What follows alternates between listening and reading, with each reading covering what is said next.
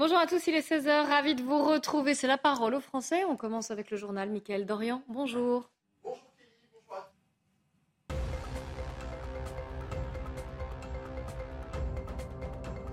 Le président de la République s'est exprimé depuis le lycée technologique et professionnel Bernard Palissy.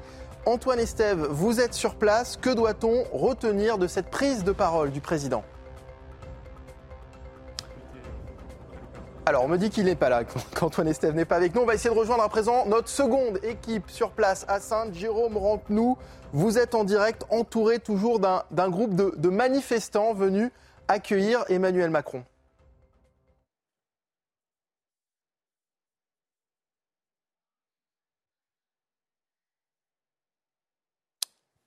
Alors, est-ce qu'on on n'a pas de son visiblement non plus, donc c'est pas grave. On va revenir évidemment euh, vers nos euh, envoyés spéciaux sur place dans un instant, mais d'abord dans le reste de l'actualité, Gérald Darmanin s'en prend à la première ministre italienne euh, Giorgia Meloni qui est incapable, selon lui, de régler les problèmes migratoires de son pays. Je vous propose d'écouter le ministre de l'Intérieur. Il était l'invité ce matin de nos confrères d'RMC.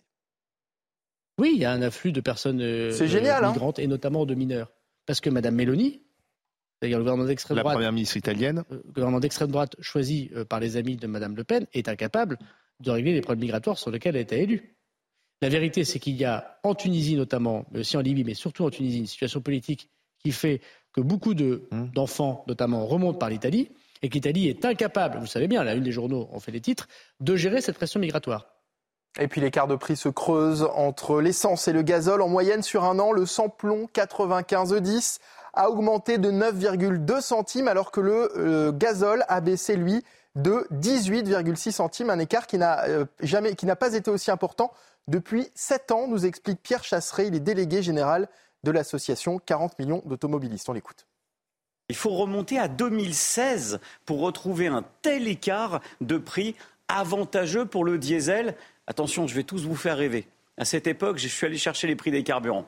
L'essence était aux alentours d'un euro trente. Le diesel, c'est aux alentours d'un euro 14. C'était ah en 2016. On parle d'une autre époque. Depuis, la fiscalité sur les carburants a augmenté.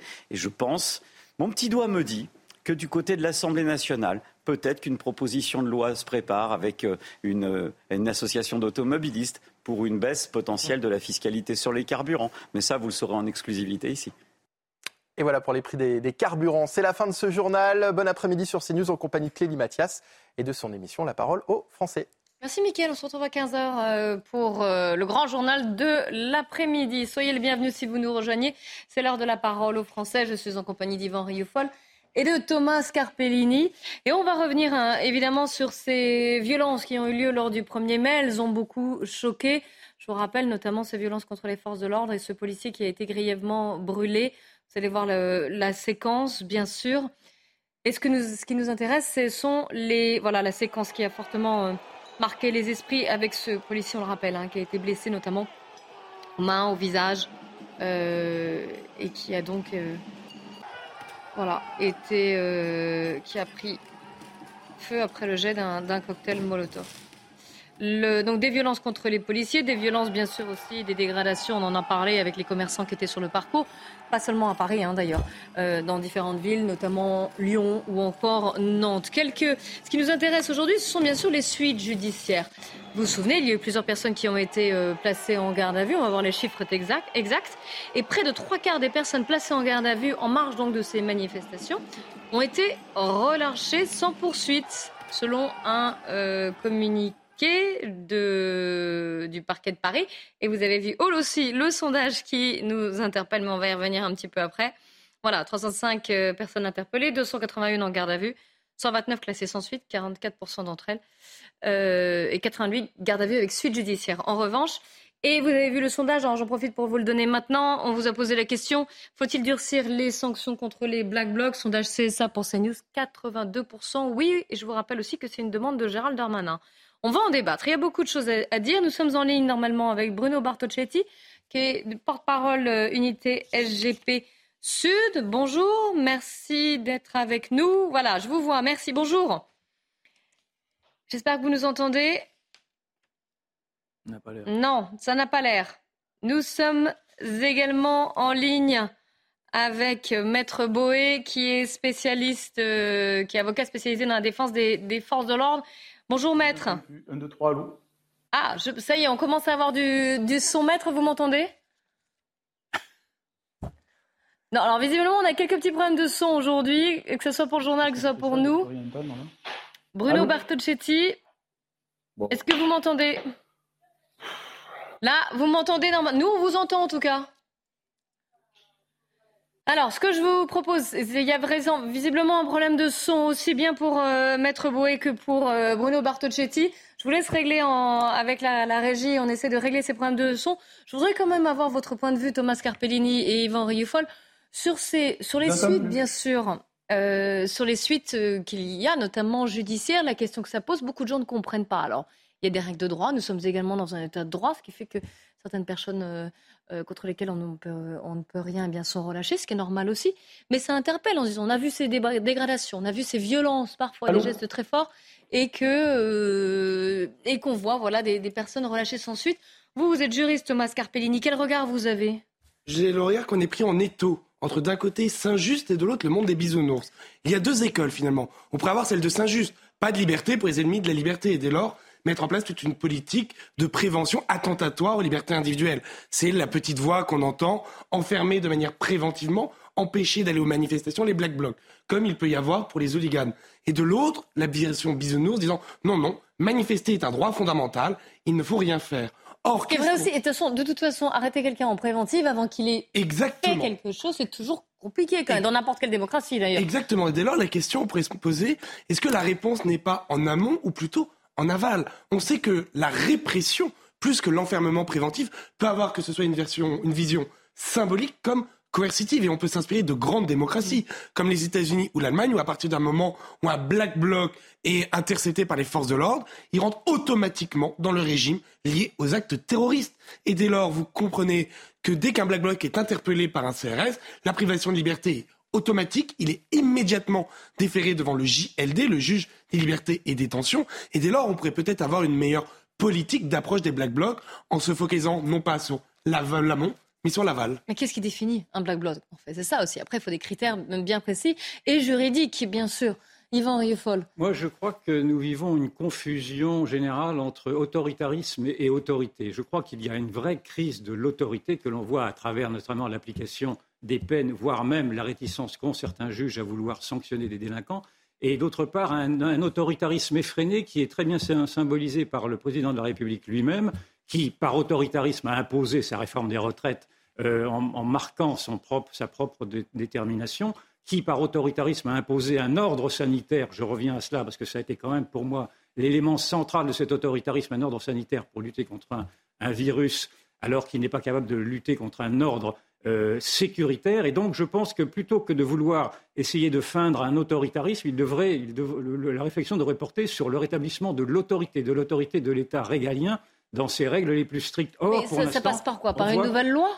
Or, oui, ben alors précisément, c'est tout le problème de savoir. Mm. ce que l'on voit, c'est que la main tremble pour l'instant. La main de l'État tremble, en tout cas dès qu'il s'agit de sanctionner les délinquants. Elle ne tremble jamais quand il s'agit de sanctionner les, citoyens euh, bien élevés, si je puis dire, ceux qui respectent la loi. Et donc, il y a une, réflexion à avoir sur l'état dissuasif des, lois, bien entendu. Peut-être faut-il les sanctionner, mais voir également sur la, disposition psychologique et, idéologique de certains juges qui, euh, euh,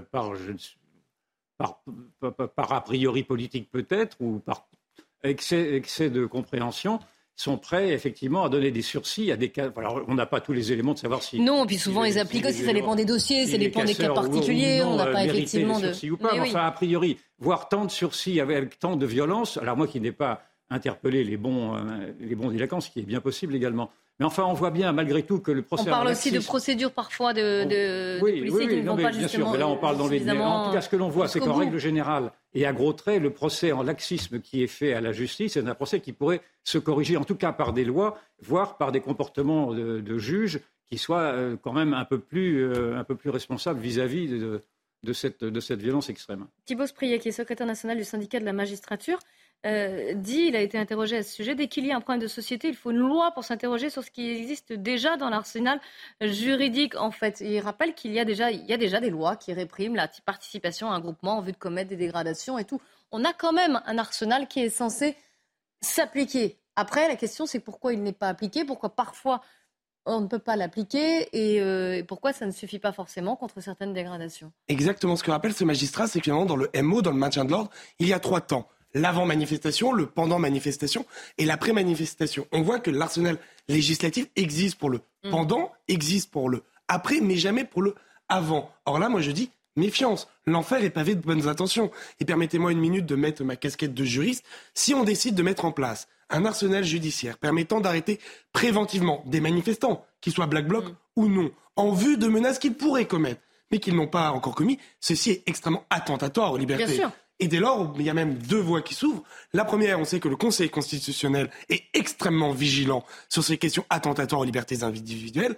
Et la deuxième, ce sont les dérives. Comme vous l'avez très bien rappelé, Yvan, les antivax, par exemple, qui étaient nombreux, sont, peuvent-ils rentrer dans une définition un petit peu trop laxiste, un petit peu trop large des manifestants Black Bloc, ou même la manif pour tous, ou même euh, des manifestations agricoles? On sait que ça peut arriver que des paysans mettent du lisier devant des préfectures. Est-ce que, avec l'écriture d'une loi sur les black blocs qui permettrait préventivement, cela ne conduirait pas à des excès gravissimes? On va, on va en débattre avec euh, nos deux invités qui, alors, je l'espère, je croise les doigts, normalement nous entendent. Nous avons en ligne Bruno Bartocchetti, qui est policier porte-parole d'unité SGP Sud. Bonjour, est-ce que vous nous entendez? Est-ce que ça marche? On vous voit, mais est-ce qu'on vous entend? Oui, bonjour. Voilà, je vous entends, je vous vois. Ah, c'est parfait. ça dure. Parfait, exactement. On est ravis en tout cas. Merci d'être en direct avec nous. Avec vous également, Maître Laurent Boé, qui est avocat et spécialisé dans la défense des forces de l'ordre. Bonjour, Maître. Merci d'être avec nous. Est-ce que vous aussi, on a, on a, réparé le souci euh, technique? Est-ce que vous nous entendez? Est-ce que la liaison est bonne? Le souci technique est réparé. Euh, je vous entends parfaitement, sans l'accent, mais je vous entends. Eh ben c'est parfait. Alors on va commencer le débat. Bruno Bertocchetti, je commence avec vous avant de parler du côté juridique. Quand même, on est quelques jours après ces manifestations du 1er mai qui ont été, on le rappelle, on a vu quelques images, quelques séquences particulièrement violentes, des dégradations contre les magasins sur le parcours et bien sûr des affrontements avec les forces de l'ordre, des forces de l'ordre qui ont été euh, particulièrement ciblées.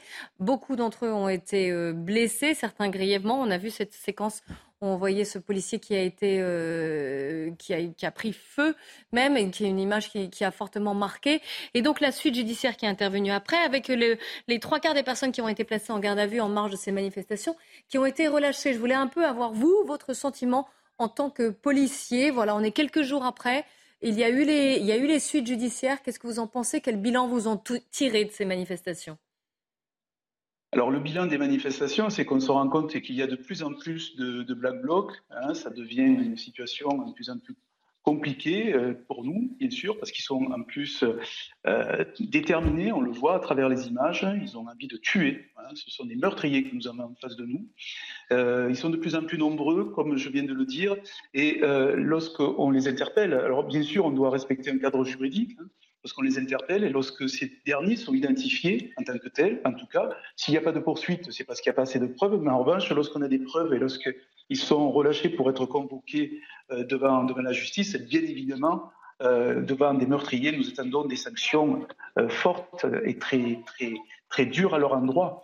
Hein, quand on voit qu'on qu'on pourrait perdre la vie, vous imaginez bien que notre ressenti, c'est non pas de la vengeance, parce qu'on on attend que la justice fasse son travail, elle le fait, mais avec, pour nous, pas suffisamment de sanctions. Je pense que ça les calmerait un petit peu, parce que là, on a des, on a des, jeunes et des moins jeunes, mais des, inconscients qui deviennent meurtriers et qui rentrent dans un schéma de, tueurs. Alors, avant de parler des, lois et de la justice actuelle, juste une question, puisqu'on entend dire parfois que les procédures, avant même donc euh, d'être transférées à la justice, les procédures établies par les policiers sont souvent mal faites finalement, soit faites dans la précipitation, soit il manque des choses, soit des procédures ne sont pas suivies, et ce qui fait que certaines personnes sont relâchées? Qu'est-ce que vous pouvez nous dire à ce sujet?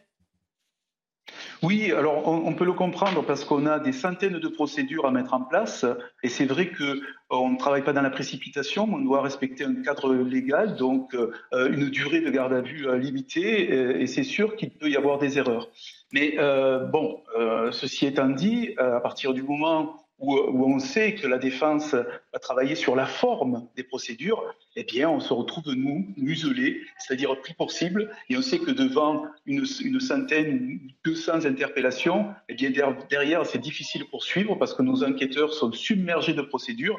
Et en fait, c'est ça, on manque de... De toute façon, on le dit assez, dans beaucoup de domaines, euh, les enquêteurs manquent d'effectifs pour travailler, c'est moins visible, et c'est ce qui fait défaut. Puis vous avez aussi euh, un, constat euh, pour travailler en amont. Ça a été dit, je crois, euh, quand on voyait qu'on nous muselle carrément dans le cadre juridique, notamment avec l'utilisation des drones, bon, ça devient quand même compliqué. Je dis bien que nous sommes muselés, comme on le voit sur l'écran, on recule, parce que finalement, nous avons des textes qui sont en permanence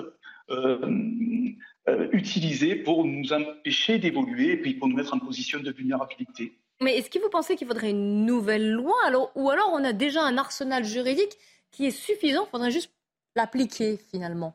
Parce qu'à chaque fois, on dit qu'il faut rajouter des textes, il faut rajouter, il faut durcir, il faut tout ça, mais on, a quand même, euh, on, demandera confirmation à Maître Boé qui nous écoute, mais, mais je voudrais avoir votre ressenti quand même des lois. On en a contre les dégradations, contre des manifestations violentes. Bien sûr. Oui, bien sûr, c'est ça. Les lois, elles existent. Euh, ce qu'on demande, c'est qu'elles soient appliquées. Et je pense qu'on ne contestera pas le fait que pour nous, les procédures sont de plus en plus lourdes euh, à mettre en place. Il y a beaucoup de textes à, vérifier. Et c'est ce qui, nous complique dans notre tâche. Donc, à partir du moment où, en tout cas, l'auteur est identifié, ça veut dire qu'on a travaillé sur une procédure légale et avec des, des, lois et des textes en vigueur. Et là, du coup, eh bien, ce qu'on attend, c'est la sanction exemplaire. Euh, voilà, à partir du moment où on a identifié, où on a reconnu pénalement euh, un auteur, eh bien la loi, elle, est claire. Hein on sanctionne très, fortement. Si c'est pour un rappel à la loi ou pour, pour un léger sursis, vous imaginez bien que le black box va revenir euh, celui qui se détermine en tout cas comme black bloc, mais qui est en fait au fond de lui un meurtrier qui s'y Ça doit être sévèrement réprimé. Les lois, elles, existent, il faut les appliquer. Oui. Alors, vous restez avec nous, Bruno Bartocchetti. Il y aura beaucoup de questions de la part d'Ivan Iofol et Thomas Carpellini. Je voudrais à présent avoir l'avis quand même de, de Maître Laurent Boé. Vous avez entendu ce qu'a dit Bruno Bartocchetti. Vous, vous avez l'habitude de défendre les forces de l'ordre. Là, on l'a vu lors des manifestations du, 1er mai. Ils ont été particulièrement ciblés par, euh, par les Black Blocs, par certains individus. Et voilà, comment ça se passe quand vous, vous défendez les, euh, les forces de l'ordre? Est-ce que vous avez l'impression que c'est de plus en plus difficile de les défendre? Alors, de les défendre, non, euh, absolument pas. Et on a euh, là-dessus l'oreille du tribunal, ça ne pose pas de difficulté. Euh, j'entends, et effectivement, j'en ai le témoignage quotidiennement, la lassitude des, forces de mm. l'ordre qui sont énormément sollicitées et qui ont le sentiment de ne pas être toujours entendus, de ne pas être évidemment respectés sur, sur le terrain, même s'il faut quand même le rappeler, hein, on parle d'une minorité de, de, personnes qui participent aux manifestations, il faut quand même d'abord Heureusement, heureusement. Non, non, mais c'est important, c'est important de le rappeler parce que là, on est, on est sur cette, cette frange euh, qui, euh, euh, qui a tendance, c'est vrai, ces derniers temps, depuis l'épisode des Gilets jaunes, à prospérer. Alors, je, comprends, je comprends moins bien aujourd'hui pourquoi est-ce que cette frange peut prospérer parce que, j'allais dire, anciennement, les manifestations étaient, étaient certes encadrées par les services de police, ce qu'elles font toujours, mais elles étaient aussi encadrées par les syndicats. Euh, qui faisait euh, véritablement une police un peu comme les hmm. dans dans un stade de, football, euh, de, des manifestants, pour protéger d'ailleurs ceux qui manifestent. Et je dois dire que depuis des épisodes des Gilets jaunes, qui effectivement n'étaient pas encadrés parce qu'il n'y avait pas de structure les concernant, on a laissé dériver un petit peu cette chose-là, c'est-à-dire qu'on s'est, on s'est désintéressé de, de, personnes que l'on place bien souvent, comme à Lyon récemment, en tête de cortège, qui sont un, un, un ramassis de, de, de, personnes qui ne viennent absolument pas euh, pour, euh, pour manifester, mais qui viennent pour s'en prendre soit aux forces de l'ordre, soit euh, casser, soit manifester d'une façon qui n'est plus une manifestation, une façon pacifique. mais c'est contre-productif également pour les syndicats et pour les manifestants. On en a suffisamment ah bah, parlé. Ceux qui, qui viennent manifester, par exemple, contre la réforme des retraites ou qui ont d'autres revendications, parce que finalement, et on en parlait lundi, c'est-à-dire que les images qui restent de ces manifestations, ce ne sont non pas les revendications, mais ces images de violence. Donc c'est contre-productif pour finalement pour, euh, pour tout le monde. Je crois qu'il y a beaucoup de questions pour, pour vous deux, l'un de vous deux en tout cas. Et là, Yvan Rioufol, la parole en premier. À qui voulez-vous euh, ah bah, poser une question à M. Bartoschetti. Eh bien, très bien, c'est euh, possible aussi. Je l'ai entendu dire qu'il fallait appliquer les lois, que les lois devaient être appliquées, ce qui laisse comprendre qu'elles ne le sont pas totalement. Est-ce que vous visez là, dans votre réflexion, un laxisme des juges? Et euh, quelles pourraient être effectivement, quelles pourraient être les lois idéales en fonction de cette nouvelle euh, constatation que vous avez faite, que vous avez face à vous des meurtriers Est-ce qu'il n'y aurait pas non plus une sous-évaluation de la nouvelle violence? Je crois avoir dit qu'il fallait appliquer les lois avec, la plus grande sévérité. Donc je dis bien, si on applique la loi avec du sursis ou un rappel à la loi, qui reste une condamnation, nous considérons que c'est insuffisant. C'est dans ce sens-là que je veux le dire. Euh, je crois qu'aujourd'hui, on doit vraiment comprendre, et je sais que vous partagez mon avis, qu'en face de nous, lorsque vous avez des individus avec des barres de fer, avec des cocktails Molotov, avec des boules de pétanque qui visent les, les visages et les corps humains et qui sont en face d'eux, c'est-à-dire les policiers, eh bien, en face de nous, on a des tueurs. Euh, donc un meurtrier, en tout cas quand il est dans la tentative de meurtre, on doit le sanctionner très sévèrement. C'est surtout là-dessus. Alors après vous dire que la justice est laxiste, la justice, nous on attend qu'elle ait des moyens pour euh, fonctionner également et pour euh, mm. se montrer très sévère. Est-ce qu'on leur donne la possibilité de le faire? Moi, je me, je me, tournerai vers finalement, et je le fais à chaque fois, vers nos politiques. Hein. Aujourd'hui, on doit euh, donner les moyens à la justice de, de, fonctionner avec la plus grande sévérité. C'est ce que nous attendons. Oui, vous évitez d'opposer police et, et, justice comme, euh, comme d'autres syndicats de policiers d'ailleurs le, le, font. Hein. On a déjà entendu ces oui, mots parce que mais... vous savez, Oui, parce que vous savez, vous avez 25 000 ou 30 000 enquêteurs en France. Ils sont en contact en permanence avec, avec des, des juges et des procureurs je peux vous dire que vous en avez bien sûr, vous en avez un, pourcentage qui sont sur la planète bisounours, hein, qui se sont peut-être trompés de voix, mais vous en avez certains qui, et la plupart ont envie d'être sévères, de, et tentent de se montrer sévères et sont muselés par un manque de moyens. C'est trop facile de dire les policiers font leur travail et on le fait, et on le fait avec beaucoup de difficultés et de dire c'est la faute des autres. Le, malaise, il est sociétal, on le voit à travers, à travers ces images et les, et les black blocs qui sont de plus en plus nombreux sont de plus en plus inconscients parce que j'insiste bien, ils sont de plus en plus nombreux et quand on peut penser qu'ils sont une minorité, j'aimerais vous dire que, en tout cas, parmi les forces de l'ordre, le nombre de blessés est en grande augmentation. Et là, on n'est pas en minorité, on est très nombreux à, à, subir des violences, à être blessés. On va rappeler les chiffres. Hein. 406 policiers et gendarmes blessés sur toute la France euh, lundi. Thomas Carpellini. Pour... Oui, moi j'aurais une question pour Maître Boé. On sait que les forces de l'ordre font partie des corps institués les plus contrôlés par leurs supérieurs. C'est la fameuse IGPN, l'inspection générale de la police nationale. Et que, entre guillemets, dès qu'il y a un geste de travers, il y a automatiquement une, enquête de l'IGPN. Est-ce que vous, votre sentiment de personnes au contact, de personnes averties sur cette question, vous avez le sentiment ou non que finalement c'est un petit peu la lutte du pot de terre contre le pot de fer, une police qui est extrêmement contrôlée face à des manifestations, des manifestants pardon, ultra radicalisés qui ont les mains libres pour frapper, cogner, harceler, violenter les forces de l'ordre ah ouais, c'est le, le, souci de la délinquance en général. Hein. La délinquance n'est pas contrôlée. Hein. Euh, quelle qu'elle soit, que ce soit une délinquance euh, d'opportunité euh, dans ces manifestations qu'une délinquance plus, plus, plus habituelle. Euh, effectivement, euh, on, on, ne réclame pas la même chose aux, aux, délinquants qu'aux policiers. Les policiers, on leur réclame d'être exemplaires. J'allais dire, ils ont signé pour cela. Oui, il y a un côté normal aussi, bien sûr. Ils sont... Oui, non, mais c'est une police républicaine. Je ne peux pas dire qu'on a une délinquance républicaine. La délinquance, pour moi, n'est pas républicaine. Euh, à partir de, de, de ce moment-là, on parle, on parle pas du tout de la même chose. On peut pas mettre sur le pied sur un pied d'égalité un délinquant et un policier. On ne peut, faire aucune espèce de, comparaison. On peut comparer peut-être le, corps euh, de, la, police nationale à d'autres missions de, service public, et c'est vrai qu'on constate que euh, ça fait partie des corps qui sont les plus, euh, les plus contrôlés, évidemment cette, pression un petit peu sur, euh, chaque policier, euh, moi je le vois au quotidien est quelque chose qui, euh, qui joue aussi et qui, en termes d'initiative, peut parfois bloquer certaines initiatives parce que il y a quand même une, crainte un peu administrative avant, toute chose. Mais j'allais dire c'est notre époque, hein, on, veut, une police qui soit irréprochable. on y travaille et je crois que au-delà au de tout ce que l'on peut raconter faussement sur la police, on a, on a une police qui est euh, globalement assez irréprochable.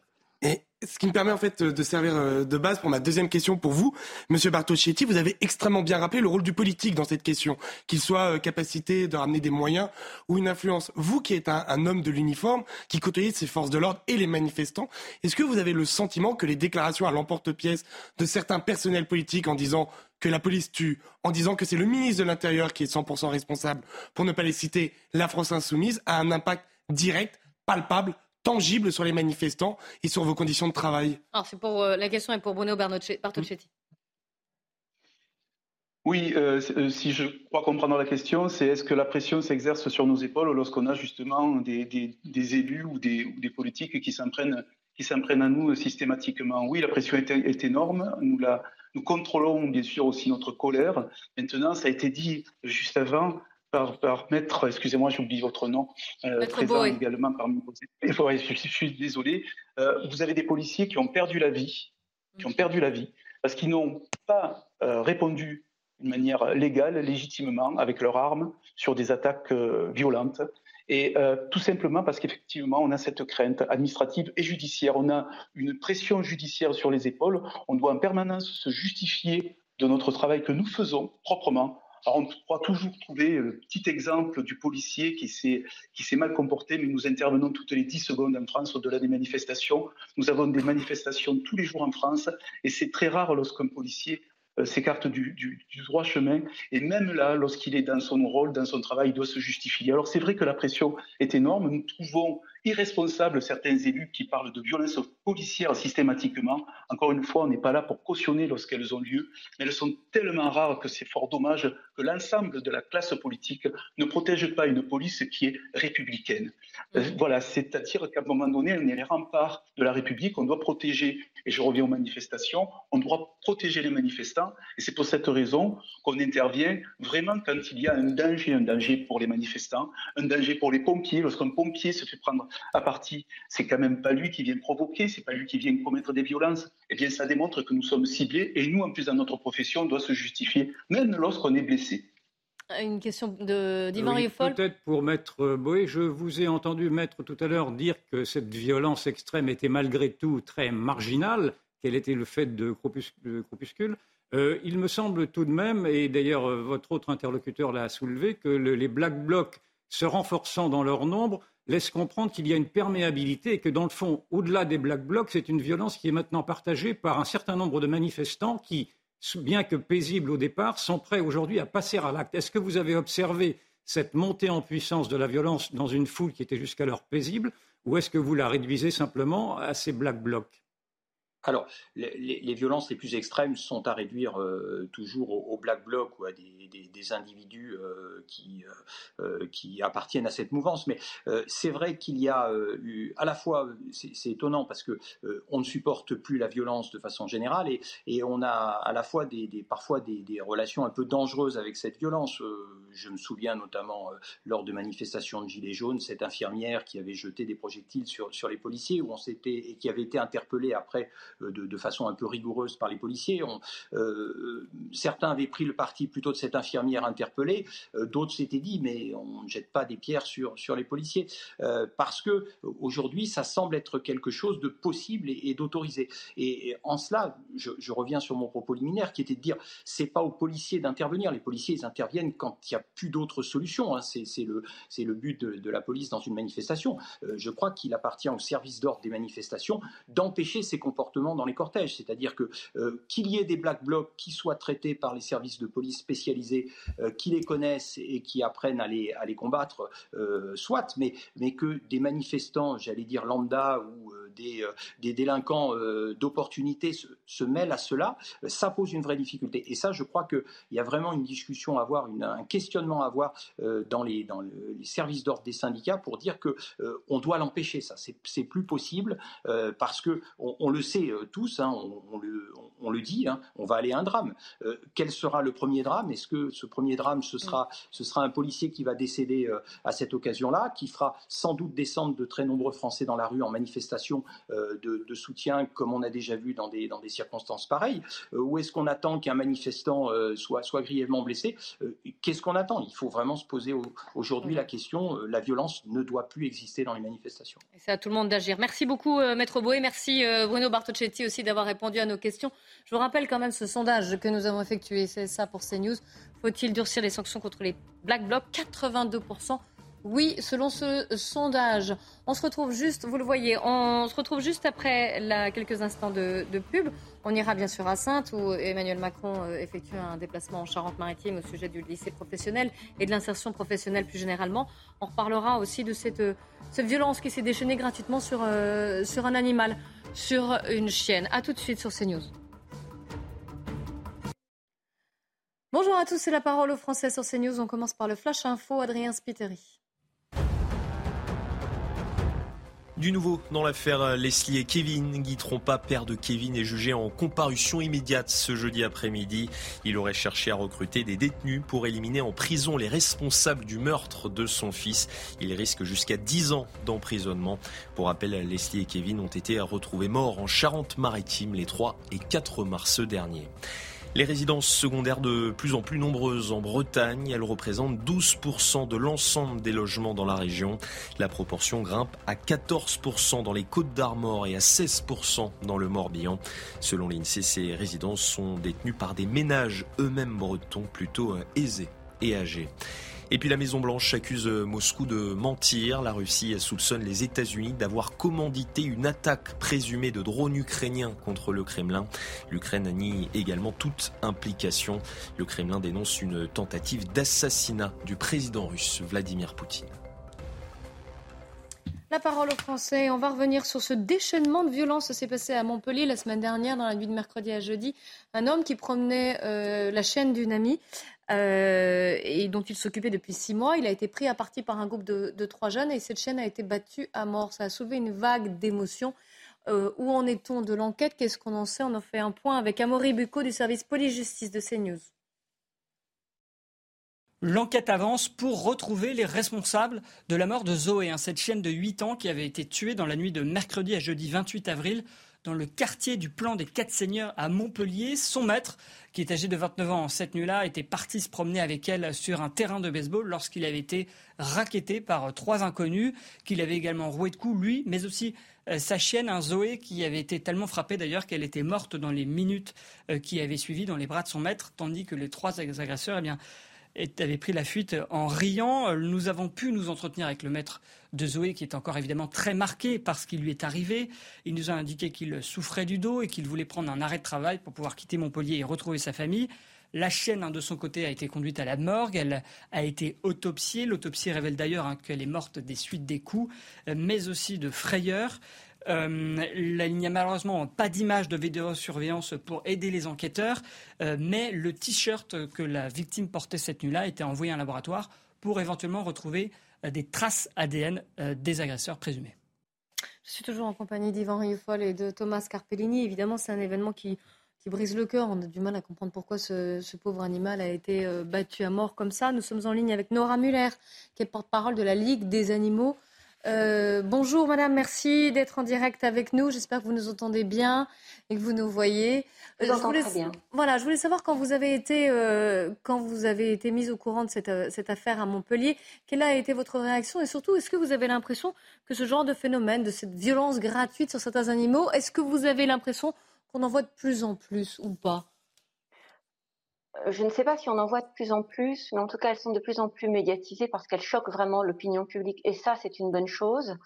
Euh, lorsque la Ligue des animaux euh, en a été informée, et c'est pas la première fois, euh, la réaction immédiate, ça a été évidemment de, vouloir contacter la victime et de porter plainte, euh, et, surtout aussi de contacter un avocat pour essayer de faire appliquer les lois qui, sont nouvelles maintenant et qui sont beaucoup plus sévères à l'encontre des gens qui qui tabasse, qui, qui tue, qui, qui s'attaque comme ça à des, à des, êtres vulnérables. Donc euh, la Ligue des animaux a beau être euh, relativement récente, une de ses activités principales est de vouloir justement influer sur les lois euh, pour faire en sorte que les peines soient plus lourdes quand on s'attaque à des animaux, qu'ils soient domestiques ou non. Oui, oui, donc aller en donc justice. Là, en l'occurrence, oui, pardon. Et aller en justice. Et par exemple, qu'est-ce qu'on, qu'est-ce qu'on, qu'est-ce que les, les, les, individus qui ont des, des, voilà, qui exercent ce genre de violence sur les animaux, qu'est-ce qu'ils risquent? Alors que dit la loi? Rappelez-nous. Aujourd'hui, euh, grâce à des actions comme celle de la Ligue, euh, les individus qui, qui, qui, tapent comme ça les animaux, qui les tuent en tout cas, euh, c'est 5 ans d'emprisonnement et 75 000 euros de, d'amende. et vous avez déjà vu des personnes qui étaient condamnées pour cela? Et à ce, avec ce, cette peine-là? non, non, parce que justement cette loi-là est relativement récente. Euh, et tant mieux parce que si elle risque de s'appliquer euh, à des gens qui, comme par exemple le chien qui a été retrouvé là il y a quelques quelques jours, enfin une dizaine de jours, euh, dans une rivière et qui était complètement euh, les yeux arrachés, enfin des choses vraiment horribles. Euh, cette loi-là, c'est récent, donc ça c'est une bonne chose. Avant c'était beaucoup plus léger. J'imagine aussi que les réseaux, oui, trop léger, ça on comprend que vous militiez pour que ça soit plus dur. Est-ce que les, réseaux sociaux vous aident aussi? Là, on le voit, le, témoignage, les vidéos, les photos même euh, peuvent de, Zoé, de cette chienne. Ça, a fortement marqué, les esprits. Ce sont évidemment, vous la rappelez, à chaque fois des vidéos ou des témoignages qui sont, qui sont très partagés. Ce sont des témoignages qui sont partagés, ils choquent. Euh, ce qui est très beau avec d'ailleurs les images que vous venez de montrer, on voit bien, on le voit le chien. C'est pas juste un chien, c'est pas juste Zoé. C'est un être vivant qui s'amuse. Voilà, vous voyez, on le voit. Et, ça, euh, qui s'ajoute au témoignage du maître qui mmh. explique que ce chien n'a même pas aboyé, ne s'est même pas, s'est aplati au sol. Il, n'a même pas essayé d'attaquer. Mmh on se rend vraiment compte de la vulnérabilité et ça ne peut que motiver les gens à être vigilants, à continuer à dénoncer quand ils voient des actes de maltraitance sur des animaux. Heureusement, tous ne, conduisent pas à la mort des, animaux. Heureusement, oui. Mais euh, tout acte, tout acte malveillant, que, ce, que les animaux sont des êtres vulnérables, ils dépendent de nous, ils nous font confiance. Donc c'est très bien que les gens gardent l'œil comme ça sur les chiens euh, qui sont dans des voitures fermées en plein été, euh, sur des gens qui, qui les... enfin quand ils entendent dans la rue des gens qui se conduisent pas bien, c'est bien qu'on garde l'œil sur ça. Très très bien. Mais c'est vrai qu'il y a de plus en plus de témoignages. On a pu voir des, des, gens célèbres ou alors des, footballeurs euh, quand ils s'attaquent à leur chat par exemple ou autres qui ont été dénoncés Sur, sur, les réseaux sociaux. On a vu quand... Ouais. Oui, quand, ce footballeur justement euh, qui mm. était jusque-là relativement populaire euh, a pensé que, que, son chat remplacerait avantageusement un ballon de foot, on a bien vu euh, que c'est la ferveur populaire qui fait qu'il a été beaucoup plus puni et mis au banc que si que si les images n'avaient pas circulé, que s'il avait joué au kéké tout simplement. Là, tout d'un coup, les gens ont pris. C'est bien, il y a une prise de conscience. Ouais. Alors, je vous rappelle qu'on voit les images là de, Zoé, hein, la chienne qui a été euh, battue à mort euh, et qui a perdu la vie et, dont l'autopsie a été réalisée et qui prouve d'ailleurs que qu'elle a été que sa mort a bien été causée par les coups qu'elle a reçus. Hein, cette pauvre pauvre chienne et le propriétaire et, le propriétaire qu'on a contacté est particulièrement traumatisé d'ailleurs parce qu'il en avait la charge et qu'il a eu du mal à, en prendre soin. Il est traumatisé par ce qui s'est passé. Hein. On le comprend. Et, a raison, et a raison mm. parce qu'elle lui a fait confiance après avoir eu un vécu euh, de, mémoire de ce que je sais euh, assez compliqué. Et là, elle lui fait confiance, elle se promène avec lui et elle s'aplatit parce qu'elle a peur, mais ça ne suffit pas à calmer ces, tarés qui, s'acharnent sur elle. Ah, ma question va être de les retrouver. Alors, des questions pour vous de la part d'Yvan Riofol et Thomas Carpellini, Nora Muller. Oui, bonjour Madame Muller. Vous avez rappelé euh, l'affaire du joueur de foot Kurt Zuma, qui a été d'ailleurs condamné à 180 mhm. heures de travaux d'intérêt général. Comme vous l'avez dit, depuis décembre 2021, la loi est de plus en plus dure, mais on se rend compte, et ce serait même intéressant d'avoir des statistiques, qu'on va rarement au palier, on va rarement aux 50 ans de prison et aux 75 mm. 000 euros d'amende. Est-ce que vous trouvez également que les magistrats peut-être ou peut-être pas, ont-ils eux-mêmes également pris conscience que frapper un animal, ce n'est plus comme il y a quelques années frapper un meuble, mais bien frapper une personne dotée de sensations, c'est le vocabulaire juridique. Est-ce que vous avez l'espoir ou au contraire la crainte que finalement, bien que le texte soit assez répressif, il ne soit jamais appliqué? Non, non, je veux avoir de l'espoir, sinon c'est pas la peine de se battre. Hmm. Oui, on espère aussi.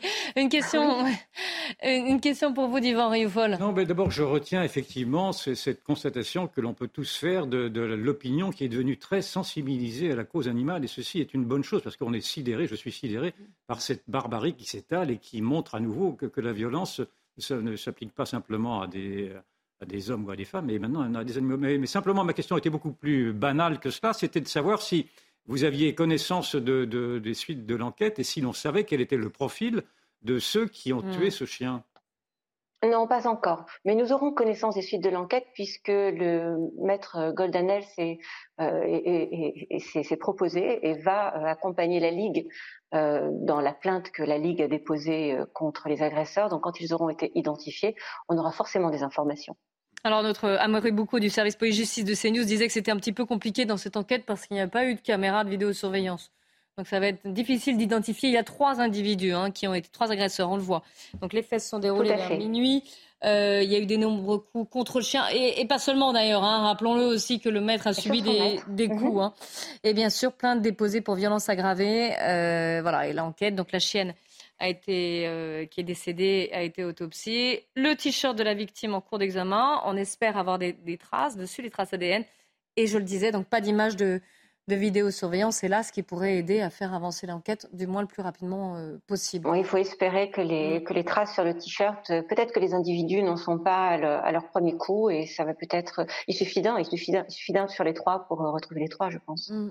Mm. Thomas Carpellini. Oui, Madame Muller, est-ce que d'expérience, vous savez si ces violences ont lieu dans un cadre intrafamilial? Le maître qui violente ou assassine son chien ou au contraire des personnes sortant, passez-moi l'expression, de nulle part et qui vont agresser un pauvre animal Comme, comme c'est le cas cette affaire-là, en tout cas. Mais plus généralement, si, on sort de cette enquête-là. On sort de cette affaire, exactement. Ou au contraire, ça vous peut avez, être les deux. Vous avez deux cas de figure. Il n'y a, pas de chiffres, mais vous mm. avez, enfin, les, les, effets divers euh, que, que, vous aviez évoqués le, le, le, montrent bien. Vous avez deux cas de figure. Vous avez celui qui pense que le chien lui appartient, hein, comme ce footballeur, ou bien les deux influenceurs dont euh, la Ligue a parlé euh, au début du mois d'avril. C'est à eux, ça leur appartient. On en fait un peu ce qu'on veut. on les chosifie. Donc, si on les chosifie, ce ne sont plus des êtres vivants, donc on peut s'acharner dessus. Et puis euh, là, pour le, pour le coup, je pense que Zoé, malheureusement, est une victime collatérale. C'était un crime crapuleux. On s'attaque à un homme, peut-être pour le dépouiller ou pour autre chose, et en tout cas, le chien est là. Et puis, est-ce que c'est par dépit d'avoir rien trouvé sur le maître? Ça, on ne le sait pas encore. Mais pour quelle raison ils sont attaqués à un chien qui ne bougeait pas? Voilà. Mais souvent, oui, ça, euh, on, on, retrouve malheureusement. Ben voilà, vous, mm. mais vous, la question euh, mérite d'être posée, mais effectivement, euh, vous êtes dans la rue, vous croisez un chien qui est avec quelqu'un, vous n'allez pas lui sauter dessus. Oui, en général, ni, ni... Ben on l'espère en tout cas. Ouais. Mm. Euh, Thomas Carpellini, allez-y. Oui, j'ai encore une, question. On se rend compte qu'au fil des années, le regard sur le monde animal a évolué. Pendant des années, c'était juste une sorte de petit gadget, de sac à main. Est-ce qu'aujourd'hui, vous pensez, vous militez peut-être même pour avoir une sorte de permis d'autorisation donné par la préfecture ou des associations comme la vôtre pour avoir accès aux droits de gardiennage de ces animaux. De... Je m'explique que l'image où on va dans n'importe quelle animalerie, on peut prendre des chiens ou des chats ou qu'importe animal, sans vérifier l'état psychologique, sans vérifier la capacité d'accueil, les moyens financiers qui pourraient permettre de soigner cet animal comme de le nourrir, finalement, essayer de réglementer. D'avoir un permis. De... D'avoir un permis, tout simplement. Euh, euh, je rajoute même d'ailleurs à votre question, Nora Muller, enfin Thomas Caprini pour Nora Muller, je rajoute, est-ce que d'ailleurs on le voit aussi avec l'inflation, on sait que le prix des croquettes a fortement augmenté, on sait que le prix des soins chez certains vétérinaires a également augmenté et qu'il y a de plus en plus d'abandon, notamment de chats, d'ailleurs un peu plus que de, que de, de chiens, et que de plus en plus d'animaux finalement parce que les propriétaires n'ont pas plus les moyens et ne se sont pas rendus compte du prix que coûtait un animal. Donc de plus en plus d'animaux qui sont abandonnés. Voilà, je complète un petit peu la question de Thomas Carpellini. Donc un permis pour les animaux, un permis d'avoir euh, une autorisation d'avoir un animal. Alors, si euh, je, je suis, je sais pas si je suis la bonne personne, mais en tout cas, j'ai plusieurs exemples. J'ai vécu à l'étranger pendant euh, pendant trois ans, et c'était au Pakistan. Donc, je suis revenue avec trois chats, des chats de rue que j'ai aimés, que j'ai adoptés et que j'ai ramenés. Quand j'ai quitté là-bas, les gens me disaient mais pourquoi tu les ramènes? Tu as des chats en France, tu peux les laisser. Donc l'impact affectif, le fait que l'animal, ben je m'en étais servi pendant deux ans pour avoir des animaux sur place et j'allais en trouver des tout nouveaux, tout beaux en arrivant en France, ça existait. Aujourd'hui, cette question ne se pose absolument plus. Je suis allée à l'SPA adopter un chat il y a très peu de temps. Eh bien, justement, là-bas, on vous pose des questions. On vous demande euh, quel est, pourquoi vous adoptez un animal, le but, les moyens, l'espace que vous allez lui laisser dans la maison. On vous fait prendre conscience euh, de l'argent que ça va vous coûter. Donc, on pose beaucoup de questions et surtout, il vous rappelle quelques semaines après. Donc, il y a un vrai suivi. Ah, Ce n'est absolument pas le cas dans les animaleries. Vous avez raison de, de, de parler des animaleries. Mais euh, qui sont de plus en plus réglementées quand même, hein, aussi, on le rappelle. Hein. Oui, et il commence à y avoir des interdictions mm. de vente d'animaux dans les animaleries, donc ça c'est plutôt pas mal, et en tout cas d'exposition, parce que ça, ça rend les animaux fous d'être dans ces bois toute la journée avec les gens qui tapent sur, sur les vitres. Et souvent, ce qu'on trouve aujourd'hui dans les animaleries, ce sont justement des associations euh, qui viennent pour, euh, j'ai l'impression de me voir à moitié, je suis désolée, des, des, des gens qui viennent pour euh, adopter des animaux et leur donner une deuxième chance. Donc ça, c'est plutôt une bonne chose. Et ça, ça fait partie de la prise de conscience qu'effectivement, un animal, c'est ni un meuble, ni un vêtement qu'on prend, qu'on repose et, dont on peut changer facilement. Une dernière question. C'est un engagement, et c'est un engagement sur une quinzaine, une vingtaine d'années. C'est ça, voilà. C'est pas juste un an ou deux. Une dernière question. Euh, oui, dans cet éveil de l'opinion sur la cause animale que vous avez évoqué, est-ce que vous observez une vigilance accrue de la part de ceux qui observent ces violences-là et les dénoncent aujourd'hui à, certains mmh. organismes? Oui. sans aucun doute. Sans aucun doute, justement parce qu'on commence à en parler, on commence à, libérer cette parole et on, on, a maintenant les yeux ouverts. Euh, souvenez-vous, il y a quelque temps, quand quelqu'un euh, voyait un chien dans une voiture en pleine canicule, on se posait la question de savoir s'il fallait euh, casser la vitre, appeler les gendarmes autres. Aujourd'hui, les gens se posent plus la question, ils disent bah, tant pis, je casse la vitre. Et quelque part, ils ont raison. Et, les, et on a l'impression que la, la, la, justice, aussi plainte il y a, ce sera beaucoup plus clément envers eux, qu'ils avaient le droit pour eux de libérer un animal qui potentiellement pouvait mourir. Avant, la question se serait peut-être pas posé de cette façon-là. Donc non, c'est très très bien que les gens s'éveillent à ça. Bon, et malheureusement, donc, euh, on, appelle, on rappelle que cette chienne est morte la semaine dernière à, Montpellier, battue à mort. Zoé, dont vous voyez les images ici. Et si jamais vous avez été témoin, si vous avez des indices, n'hésitez pas à aider les, enquêteurs. Hein, parce que des plaintes ont été déposées et euh, on essaie de retrouver ce groupe de trois jeunes donc, qui s'est, euh, qui s'est déchaîné sur ce, sur ce pauvre animal, sur Zoé, qui a, qui a perdu la vie, et au passage sur le, propriétaire qui lui aussi a reçu euh, des coups et qui a été très traumatisé par la mort de, ce chien dont il avait la garde. Un grand merci à vous, Nora Muller, d'être venue sur cet événement, qui encore une fois a été très partagé d'ailleurs par les réseaux sociaux, et, c'est une, une, bonne chose, comme quoi il y a aussi du bien dans les réseaux sociaux, parfois aussi des, prises de conscience ou, des alertes. On va changer radicalement de, de sujet. Vous savez qu'Emmanuel Macron est, continue ses visites. Euh, il l'avait dit d'ailleurs après la promulgation de la réforme contre les retraites. Il a dit voilà, maintenant on enchaîne d'autres euh, d'autres dossiers, d'autres réformes, d'autres chantiers.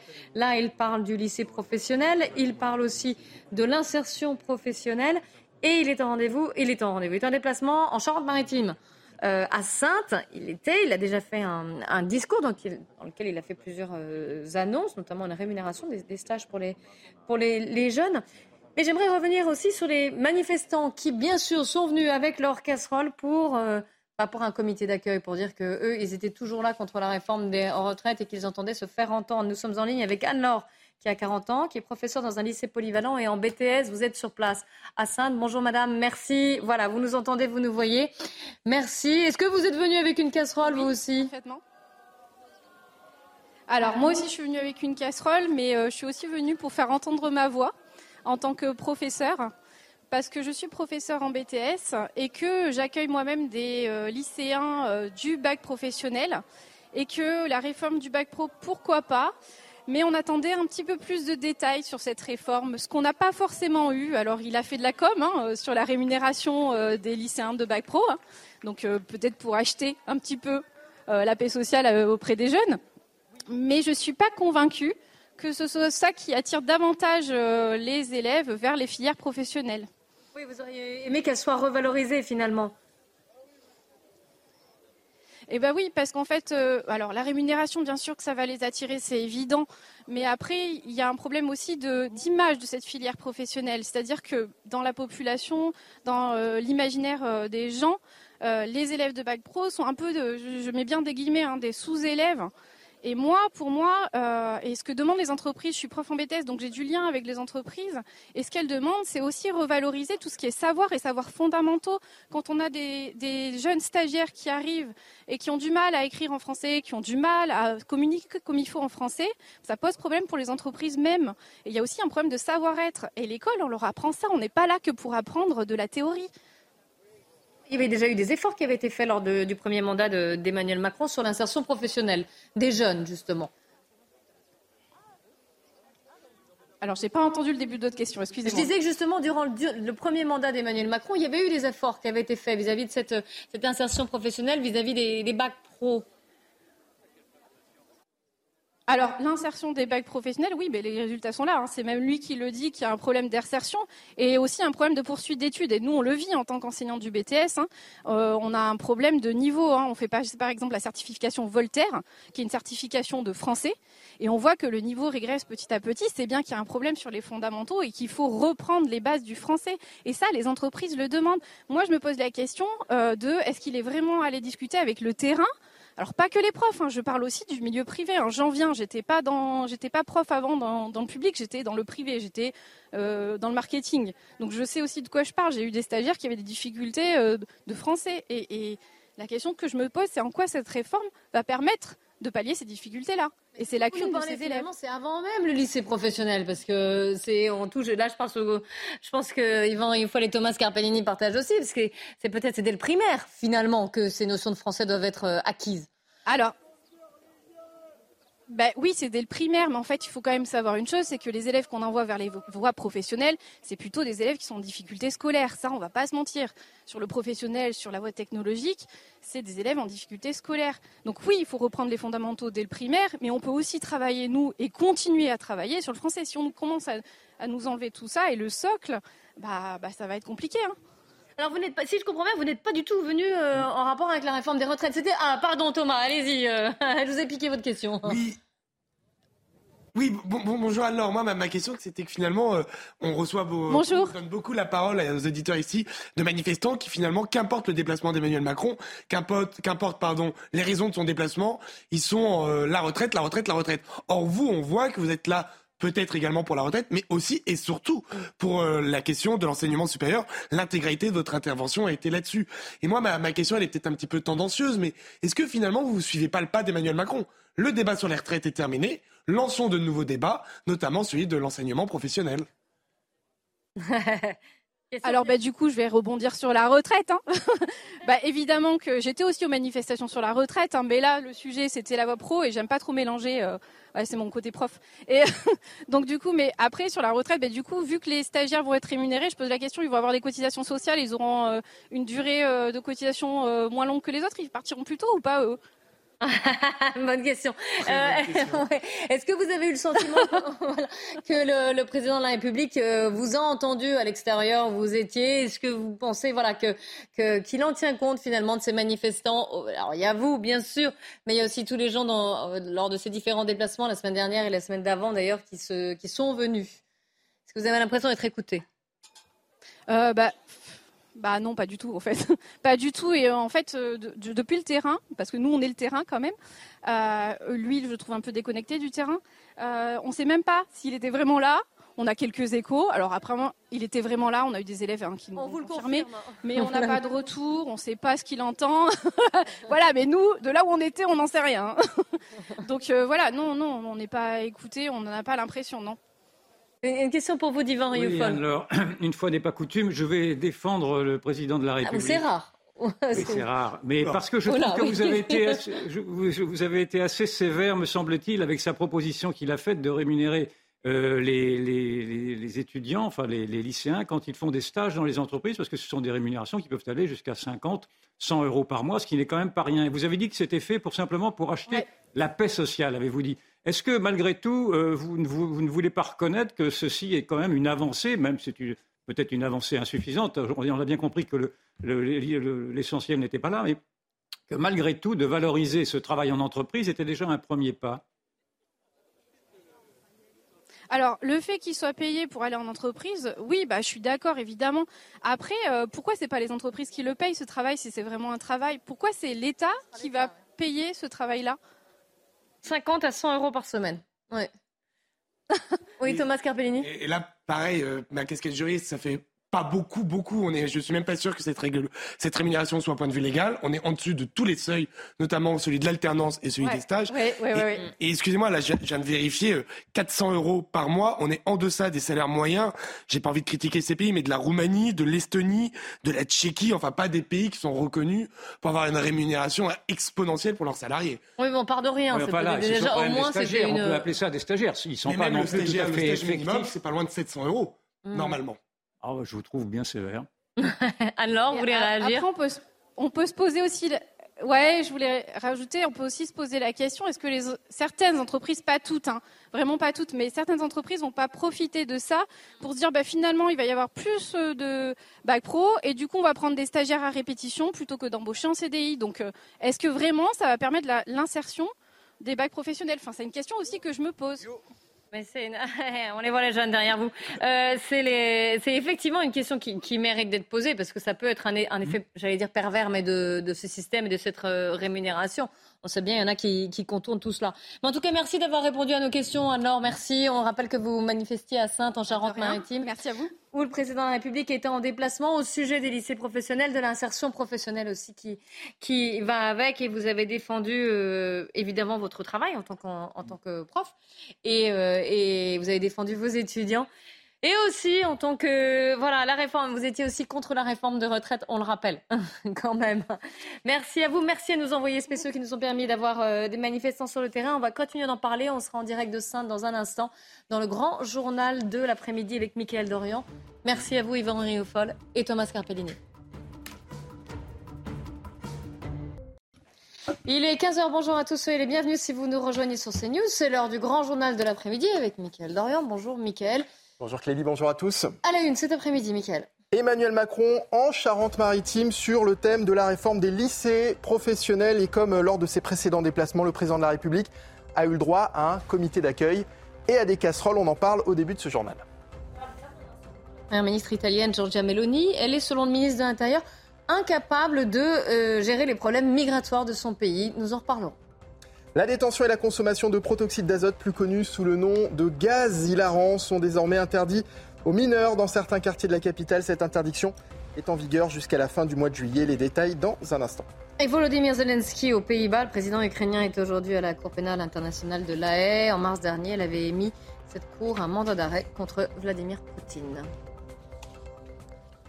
Emmanuel Macron est donc à, Sainte euh, aujourd'hui en Charente-Maritime pour présenter la réforme du lycée euh, professionnel. Le président de la République s'est exprimé euh, depuis le lycée technologique et professionnel Bernard Palissy. Antoine Estève, vous êtes sur place. Que doit-on retenir de cette prise de parole?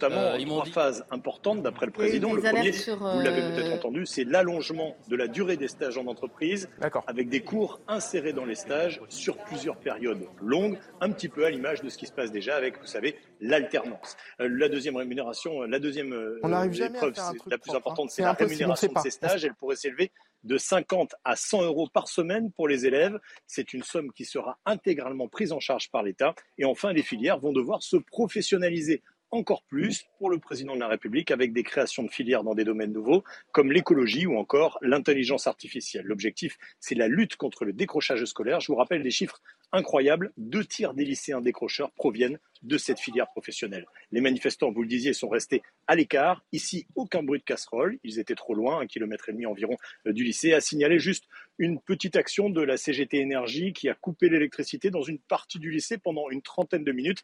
Mais, mais il y avait un groupe électrogène qui avait été installé. Donc la salle du discours du président n'a pas été eh bien, impactée par cette coupure d'électricité. Merci beaucoup Antoine Estève euh, qui est sur place. Donc Emmanuel Macron accueilli de nouveau par des casseroles à Sainte, notre seconde équipe. Bonjour Jérôme Rampnou, vous êtes toujours entouré par quelques manifestants. Hein. Oui, vous le disiez, hein, toujours entouré par quelques manifestants. Beaucoup sont partis. Hein. Ils étaient quasiment 300 hein, aux alentours de 11 heures. 300 manifestants qui ont essayé de se rapprocher le plus possible euh, du lycée. Comme vous le disiez, Antoine Estève, nous sommes à un kilomètre et demi à peu près de là-bas. On n'entendait pas les bruits de casseroles. Ici, pourtant, je vous assure, ils ont fait tout ce qu'ils ont pu pour faire du bruit. Ils ont même, aux alentours de 10h30, envahi euh, la voie ferrée pour pouvoir contourner le dispositif de gendarmerie et essayer de se rapprocher un petit peu du lycée.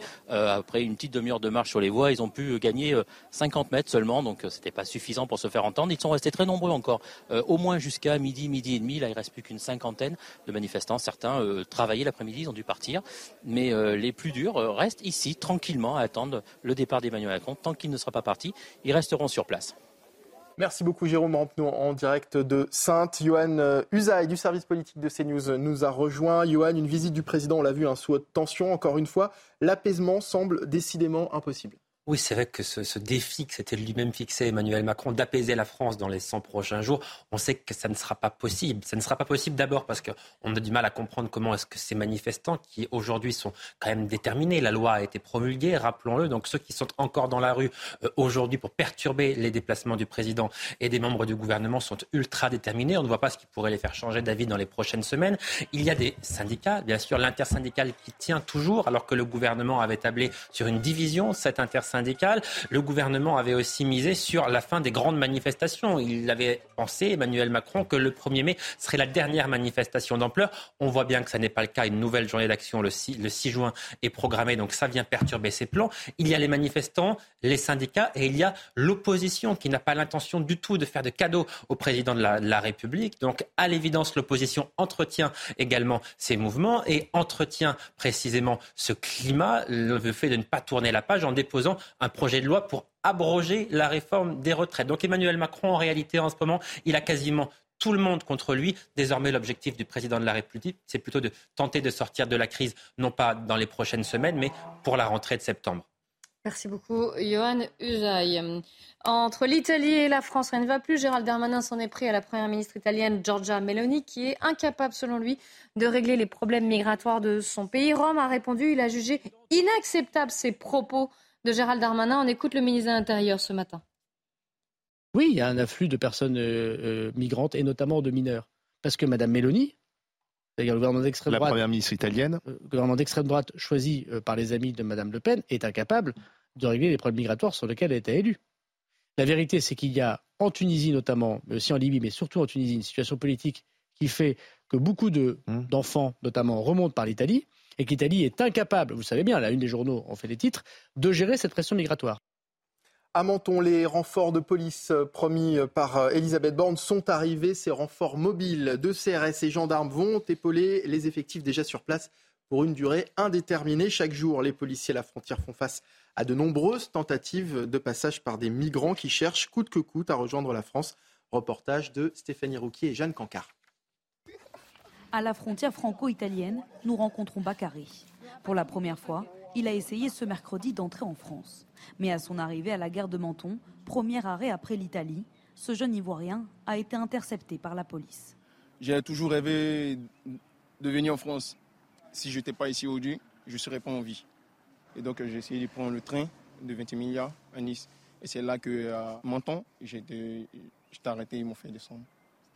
Les routes entre l'Italie et la France sont très surveillées.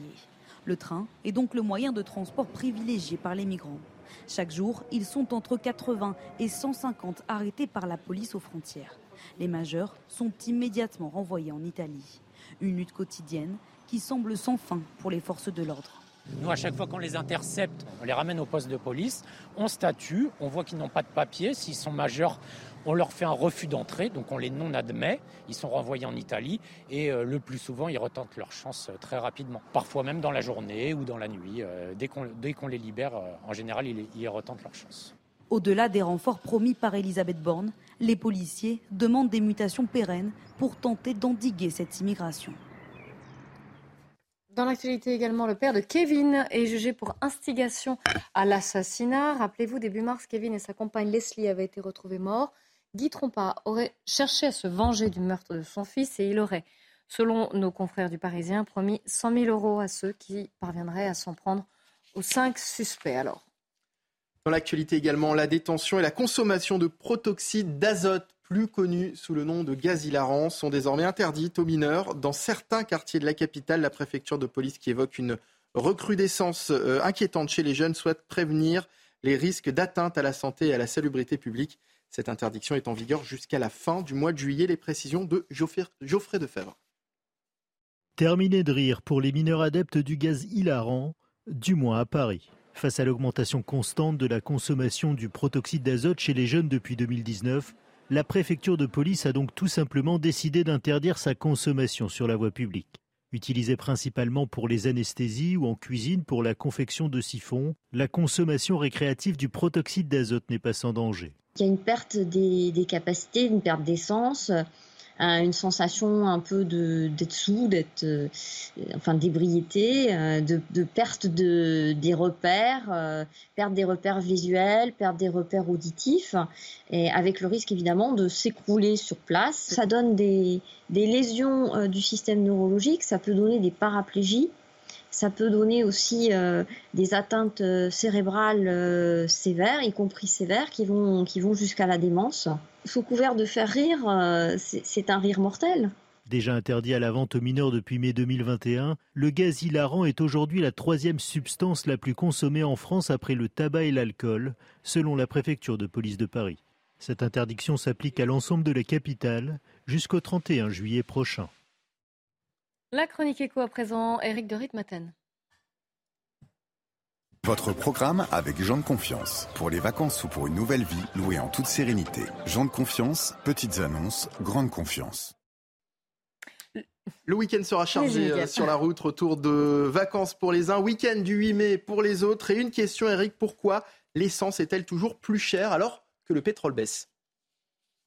C'est l'incompréhension et l'agacement. Le baril de pétrole est moins cher qu'avant la crise, 73 dollars le Brent de la mer du Nord, et pourtant les carburants augmentent. Même si la compagnie Total a bloqué les prix à 1,99€, beaucoup de stations désormais, sur les autoroutes notamment, ont largement dépassé les 2 euros. Alors pourquoi? Eh bien là encore, la question des marges est posée. Premier point, la grande distribution, qui représente 50% des ventes de carburant en France, freine sur les remises, et donc les gros rabais que l'on avait connus ont disparu. Deuxième point, les additifs que l'on injecte dans les carburants coûtent plus cher, notamment l'éthanol. Et puis troisième raison, selon les raffineurs, la nouvelle législation sur les droits à polluer a fait grimper leur contribution. Et tout cela est répercuté sur les prix à la pompe et vient s'ajouter aux taxes déjà élevées. Selon l'association 40 millions de consommateurs, une proposition de loi pourrait bientôt être déposée. L'objectif est d'obtenir une baisse des taxes sur les carburants. Mais il est à craindre que le gouvernement freine des quatre fers. Pas question de toucher aux taxes, dit-on à Bercy. Programme avec Jean de Confiance. Pour les vacances ou pour une nouvelle vie, louée en toute sérénité. Jean de Confiance, petites annonces, grande confiance. Vladimir Zelensky est arrivé euh, aux Pays-Bas. Le président ukrainien est aujourd'hui à la Cour pénale internationale euh, de l'AE. En mars dernier, elle avait euh, émis un mandat d'arrêt contre Vladimir Poutine. Volodymyr Zelensky espère toujours voir le président russe condamné. On l'écoute. We all want to see different nous voulons tous voir différents Vladimir Poutine ici à La Haye.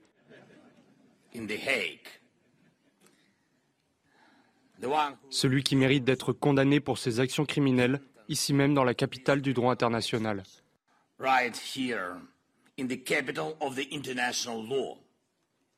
Je suis sûr que nous verrons cela arriver quand nous gagnerons, et nous gagnerons.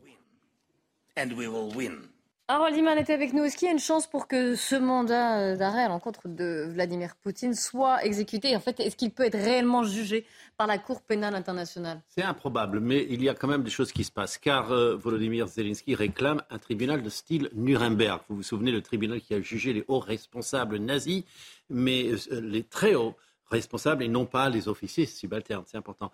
Et donc, juger Vladimir Poutine et ses proches devant un tribunal international et non pas ukrainien. Voilà un des buts juridiques de Volodymyr Zelensky. Et pour le moment, ce mandat d'arrêt international a été émis à la demande du procureur de la Cour pénale internationale. Mais il y a un problème. On ne peut pas juger Poutine devant cette CPI parce que cette Cour doit être saisie par l'État de ressort de l'accusé, donc la Russie. Donc c'est impossible qu'il désigne Poutine. Autre complication, ni l'Ukraine, ni la Russie, ni les États-Unis ne font partie de la CPI. C'est vraiment très complexe. Donc le président Zelensky veut un tribunal spécial. Et il voudrait qu'on juge pour crime de conspiration pour agression d'une autre nation. Ça aussi, c'est style Nuremberg. Mais voilà, Zelensky indique donc qu'il ne négociera jamais avec Poutine, mais c'est normal puisqu'il attend de voir Poutine devant un tribunal. Merci beaucoup Harold Iman. J-2 avant le couronnement de Charles III. Les inconditionnels de la couronne britannique se sont déjà installés hein, sur le parcours du, du, défilé alors que la famille royale de son côté se prépare. On fait le point avec notre correspondante Sarah Menaille. Les Britanniques se préparent et l'ambiance commence doucement à monter ici à Londres. Une vingtaine de tentes se sont déjà installées le long du Mall, cette longue route qu'empruntera euh, le carrosse du roi Charles III samedi matin pour se rendre du palais de Buckingham à l'abbaye de Westminster et pareil en sens inverse. Samedi, c'est l'archevêque de Canterbury, Justin Welby, qui dirigera l'office. De son côté, la famille royale se prépare elle aussi pour le jour J. Dans la nuit de mardi à mercredi, à l'abri des regards, a eu lieu de nuit l'ultime euh, grande répétition générale. Le cortège a effectuer le trajet entre le palais justement de Buckingham et Westminster. Ce mercredi dans la matinée, c'est la Royal Navy et la Royal Air Force qui ont défilé également dans les rues de Londres. Le prince William, Kate Middleton et leurs trois enfants, le prince George, le prince Louis et la princesse Charlotte ont retrouvé Camilla et Charles III à l'abbaye de Westminster, euh, justement pour une ultime répétition. La sœur du roi, la princesse Anne, était elle aussi également présente. Malgré l'effervescence, le roi Charles III et ses proches sont apparus plutôt souriants et détendus. Après les répétitions, le couple royal, notamment Charles et Camilla, ont salué eh bien, la foule avant de repartir direction le palais de Buckingham. Tout le monde se prépare donc ici et on sent une certaine excitation euh, monter alors que le grand jour approche sachez que le premier panda né en France va quitter le zoo de Beauval, désormais jeune adulte. Yang Meng, c'est son nom, le panda star du zoo, va s'envoler le 4 juillet direction la Chine. Il doit rejoindre les grands parcs du Sichuan, d'où sont originaires ses parents. Aujourd'hui âgé de 5 ans et 9 mois, et il pèse quand même 123 kilos. Bonne bête. Un gros bébé.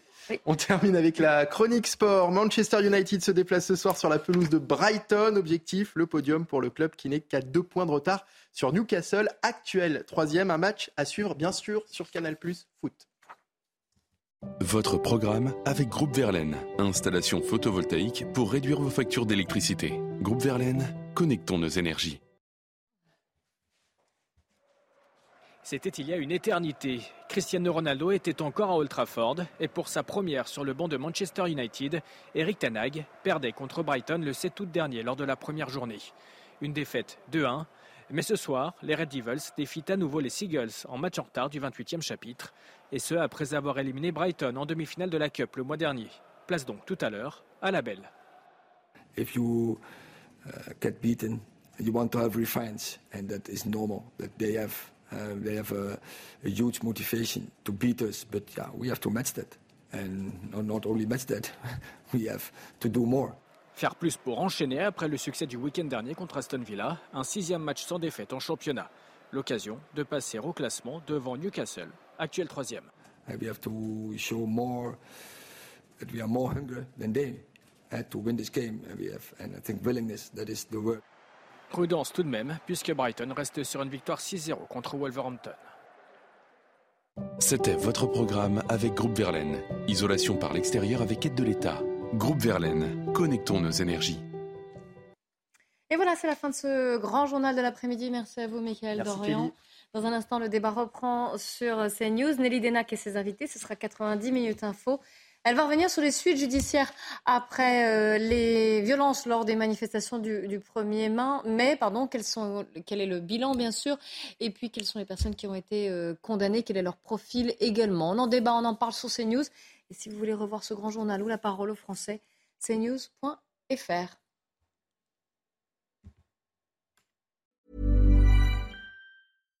Hi, I'm Daniel, founder of Pretty Litter. Cats and cat owners deserve better than any old-fashioned litter. That's why I teamed up with scientists and veterinarians to create Pretty Litter. Its innovative crystal formula has superior odor control and weighs up to 80% less than clay litter. Pretty Litter even monitors health by changing colors to help detect early signs of potential illness. It's the world's smartest kitty litter. Go to prettylitter.com and use code ACAST for 20% off your first order and a free cat toy. Terms and conditions apply. See site for details.